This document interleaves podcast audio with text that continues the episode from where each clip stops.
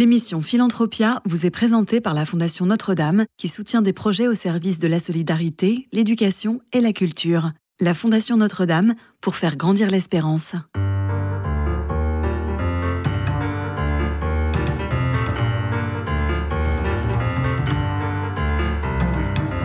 Philanthropia, Simon Tatro.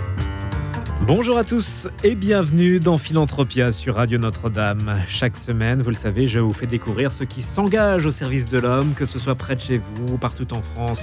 La lutte contre la pauvreté, la grande mission d'Emmaüs fondée par l'abbé Pierre, dont l'appel de février 54 va fêter ses 70 ans. Mon invité est Antoine Sueur, président d'Emmaüs France. Bonjour. Bonjour à vous.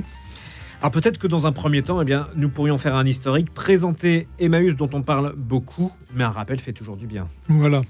Ben écoutez, Emmaüs est né euh, en 1949, pour être précis la rencontre d'un abbé un peu particulier, euh, ancien député, ancien, euh, euh, ancien député, ancien résistant, pardon, voilà, et puis plein de choses en même temps, qui rencontre un, un désespéré qui s'appelait Georges, Georges Leguet, il faut, je crois qu'il faut se rappeler sa mémoire, et puis entouré également dans ce petit cercle qui était un triangle, en fait, il y avait également Lucie Coutaz, qui était sa secrétaire depuis très très longtemps dans la résistance, et à eux trois, ils ont inventé, euh, dans un appel, puisque ce désespéré qui était Georges Leguet voulait mettre fin à ses jours, ils ont inventé Emmaüs, euh, l'abbé lui disant Je ne peux rien t'apporter, mais si tu as du temps à perdre, et ta vie en particulier, viens m'aider à aider.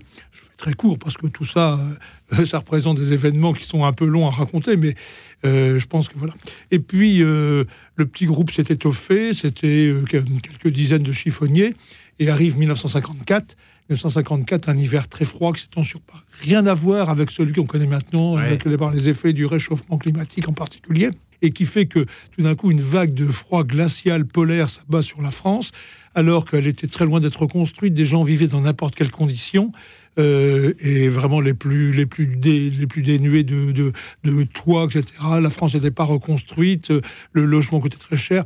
Euh, un bébé, d'abord, meurt euh, dans un camion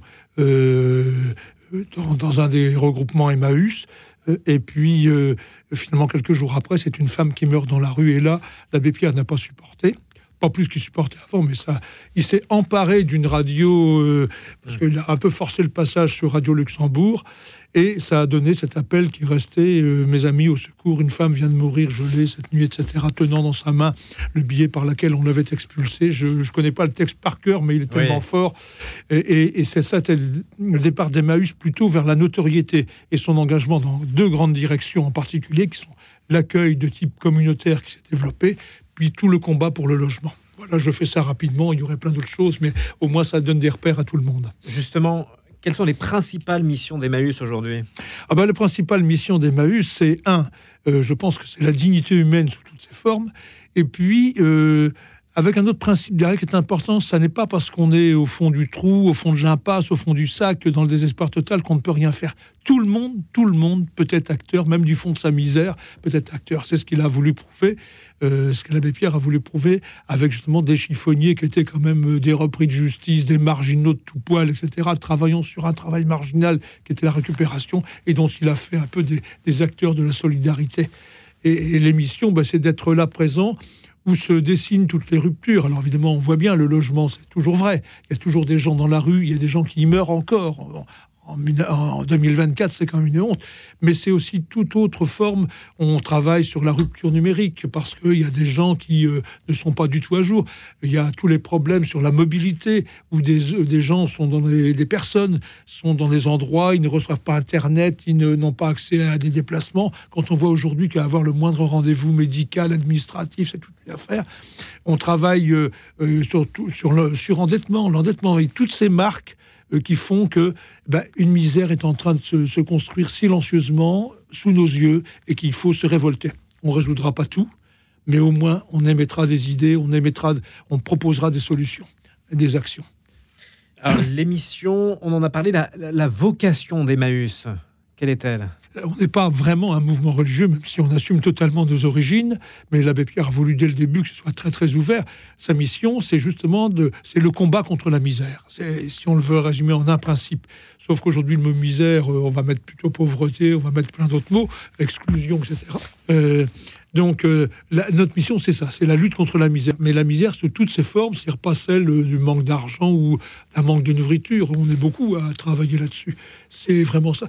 Et puis, donner du, surtout donner du sens à la vie. Quand il a accueilli ses premiers compagnons qui étaient donc désespérés au bout de, au bout de l'impasse, ils l'ont dit, Georges le Premier, en disant Vous nous donneriez un logement, de l'argent, etc.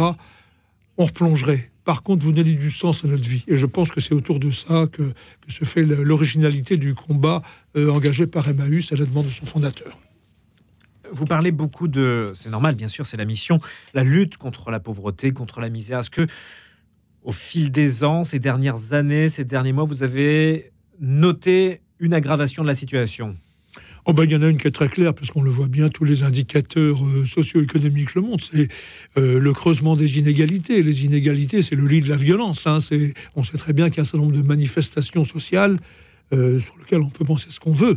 Mais c'est vrai que dans, avec des très riches qui sont devenus ultra riches, euh, et puis des très pauvres qui sont vraiment coincés dans leur cul de basse fosse sociale. Disant ça, je vais peut-être passer pour un affreux révolutionnaire gauchiste, etc. C'est pas ça la question. C'est dire est-ce que, en termes d'humanité, est-ce qu'on peut accepter? Aujourd'hui, l'un des champs les plus connus que tout le monde peut voir, ce sont tout le champ des exilés, des personnes exilées qui se retrouvent dans la rue et comme elles sont pas en règle, elles n'ont accès qu'à très peu de choses, voire pas du tout. Euh, les lois qui viennent de sortir sont quand même pas très intégratrices à ce niveau-là on fait appel aux, décideurs publics pour leur, leur dire qu'attendez, on ne peut pas continuer à s'enfoncer comme ça autour d'une logique de frontières fermées. On sait qu'aujourd'hui, on est tous interdépendants dans le monde.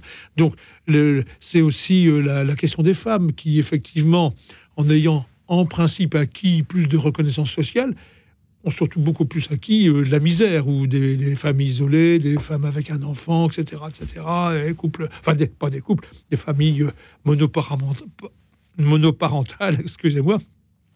Et puis, il y a tous les, autres champs de la misère, c'est un peu ce que je disais l'autre jour, euh, tout à l'heure, pardon, c'est le fait que bah, il y a des champs nouveaux, comme autour de, la culture numérique, euh, autour euh, de l'environnement, qui va devenir très, très, très injuste pour les uns et un peu plus favorable pour les autres. Vous voyez qu'il y a toute une série de phénomènes, et puis le logement. Le logement, alors, qui est quand même le combat euh, déclencheur d'origine d'Emmaüs, où en fait euh, les gens sont obligés d'attendre un logement social pendant deux, trois années sur une liste, etc., etc. Enfin, je ne vous en ferai pas le catalogue, vous les entendez euh, tous les jours à la radio, à la télé, dans les journaux. Antoine Sueur, quels sont les, si on peut les, les, donner, les, les chiffres clés d'Emmaüs? Oh, bah écoutez, je ne suis pas très, statisticien, mais euh, ce qu'on peut dire aujourd'hui, Emmaüs, c'est une, une organisation qui s'organise en trois branches. L'une tournée vers l'accueil communautaire, c'est le modèle le plus connu qui s'est installé sur le terrain. Il y a 125 communautés. Il y a une deuxième branche qui est autour de l'action sociale et des familles euh, c'est-à-dire le tous ceux qui travaillent sur le surendettement, le malendettement, le mal logement. Euh, je reviens toujours sur notre fracture numérique parce que je pense que c'est quelque chose qui est en train de monter dangereusement euh, et sur lequel il faut être le plus préventif possible. Il y a la mobilité, il y a l'accueil et l'hébergement, notamment je pense à Emmaüs Solidarité qui travaille notamment sur l'île de France, mais un peu plus largement avec euh, plus de 900 salariés, enfin une organisation qui permet d'être à la portée d'un d'un tas de euh, d'un tas de personnes qui sont déclassées. Donc voilà, euh, évidemment la Fondation Abbé Pierre. Donc tout cet ensemble, voilà, ça, ça constitue une branche. Et puis on a tous ceux qui travaillent sur l'action économique intégratrice d'insertion. Et là, c'est pareil, on a une soixantaine de groupes de différentes natures, des comités locaux et puis le, le réseau, le relais. Tout ça pour à peu près 300 euh, groupes avec beaucoup de demandes d'adhésion euh, tous les ans, donc sur lesquels on, progresse de 4, 5, 6, 10 groupes nouveaux par an. Et puis je voudrais rappeler quand même qu'Emmaüs c'est ceci avant tout un mouvement international. Là encore, c'était la volonté de son fondateur. Plus de 500 groupes, euh, plus quelques-uns en affiliation dans pratiquement tous les continents. voilà, donc ça représente à peu près ça. En France, on peut dire que c'est 30 000 acteurs mobilisés sur l'action d'Emmaüs. Hiver 54, hiver 2024, 70 ans de l'appel de l'abbé Pierre. C'est une date forte en symbole. Ah bien sûr. Parce qu'on pourrait se dire euh, beaucoup de choses ont changé. C'est vrai, des choses ont changé. Je pense que euh, les débuts de l'action de l'abbé Pierre et d'Emmaüs ont été de transformer, par exemple, le, droit concernant le logement, ce qui était majoritairement le droit du propriétaire, en droit de l'usager. C'est-à-dire qu'on a droit à un logement, et même quand on est dedans, même quand on n'est pas tout à fait bien, il y a quand même des droits. On ne se met pas, se fait pas mettre euh, à la porte de son logement dans la rue quand il fait moins, de, moins 20, hein, etc. Donc c'est vrai que euh, de ce point de vue-là, il y a à la fois des avancées et on voit bien qu'il y a encore énormément à faire. Il y a encore énormément à faire.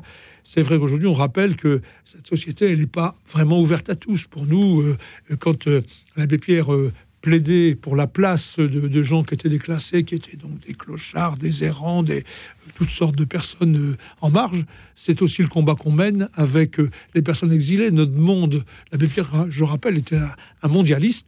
Et quand le monde vient à nous, aujourd'hui, il, prend la place, euh, non pas il remplace, mais il prend ce créneau de, de, gens que nous voulons soutenir parce que chacun a droit à la dignité. Vous voyez que si on épluchait un peu tout ce qui se vit, tout ce qui s'entend, tout ce qui se fait, on verrait que certes, il y a des points qui ont avancé, on ne va pas non plus euh, le nier, mais il y a encore tellement à faire avec tellement de lieux d'injustice, il y a encore des milliers d'enfants et de, et de gens à la rue tous les soirs, etc. Donc quand même, on se dit à 70 ans d'écart, est-ce que c'est encore acceptable? Euh, un rapport publié le 1er février par la Fondation Abbé Pierre, le rapport sur l'état du mal logement en France, que dit-il? Alors je ne l'ai pas lu parce que mais j'y interviendrai un peu puisque la Fondation Abbé Pierre m'a proposé de prendre un, petit moment la parole avec un peu ce que je viens d'expliquer ici. Le rapport mal logement, c'est un grand moment. Il a commencé, je l'ai vu les tout premiers, j'étais déjà un acteur d'Emmaüs. Euh, c'était bon, un premier chiffrage un peu de ce qu'on pouvait repérer. Aujourd'hui, c'est devenu un, espace d'information où euh, tout le monde se doit de courir pour savoir un peu quelle est la température, et j'y mets beaucoup de guillemets à ce mot-là, de l'état du logement en France.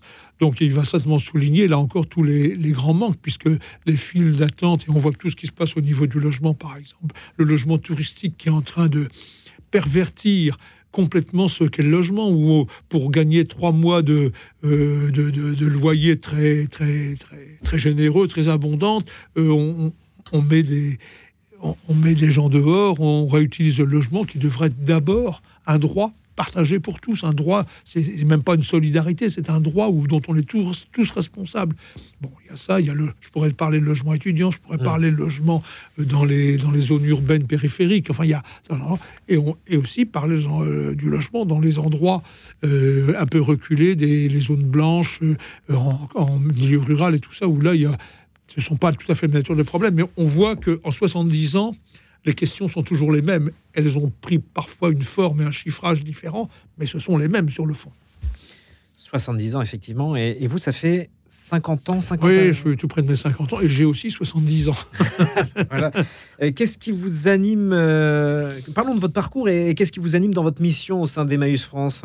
Bah, Écoutez, je vais vous dire, euh, j'ai commencé, j'avais une grosse vingtaine d'années, comme tous les jeunes euh, qui avaient passé, qui arrivaient dans, dans le niveau des études supérieures et tout ça, se posait la question du, service militaire. Et euh, j'ai voulu, pour des raisons, je peux le dire à votre radio, c'était des, raisons euh, de conviction évangélique, c'est-à-dire que j'étais contre le port des armes. Donc j'ai cherché la voie, j'ai pensé à la coopération, qui était une voie. Puis je me suis dit quand même, si on ne fait pas un geste pour dire euh, non, on refuse le port des armes, et donc je me suis un peu marginalisé comme objecteur de conscience, avec euh, petite particularité sur laquelle je rentre pas, ce que j'appelle l'insoumission au décret de Brégançon, mais je rentre pas là-dedans, c'est trop technique. En tout cas, ce que je voulais à ce moment-là, c'est dire euh, cherchons un endroit où on peut faire des choses. Et le hasard a fait qu'une communauté Emmaüs m'a accueilli. C'est comme ça que j'en suis aujourd'hui à une cinquantaine, une petite cinquantaine d'années. Voilà. Et, au fond, ce qui m'anime, c'est se dire euh, est-ce qu'il y a un endroit où on peut faire, où on se sent bien, on peut faire les choses? Et à Emmaüs, j'ai découvert que les choses étaient un peu autres. Voilà, je me retrouve au milieu d'une bande de, ce que j'aurais pris pour des clochards, des espèces de déclassés et qui finalement euh, euh, avec un tas de défauts bougonnants, mais qui finalement rentrait tout à fait dans ce projet de solidarité, puisque le but d'une communauté, c'est bien sûr de donner un lieu d'accueil et un lieu d'avenir à des personnes qui rentrent, mais c'est aussi de faire de la solidarité, de créer des choses, de proposer des choses. C'est ça, et c'est la même chose depuis le début. Merci Antoine Sueur. Je rappelle que vous êtes président d'Emmaüs France et nous on se retrouve la semaine prochaine pour un nouveau numéro de Philanthropia sur Radio Notre-Dame. Excellente semaine à l'écoute de nos programmes.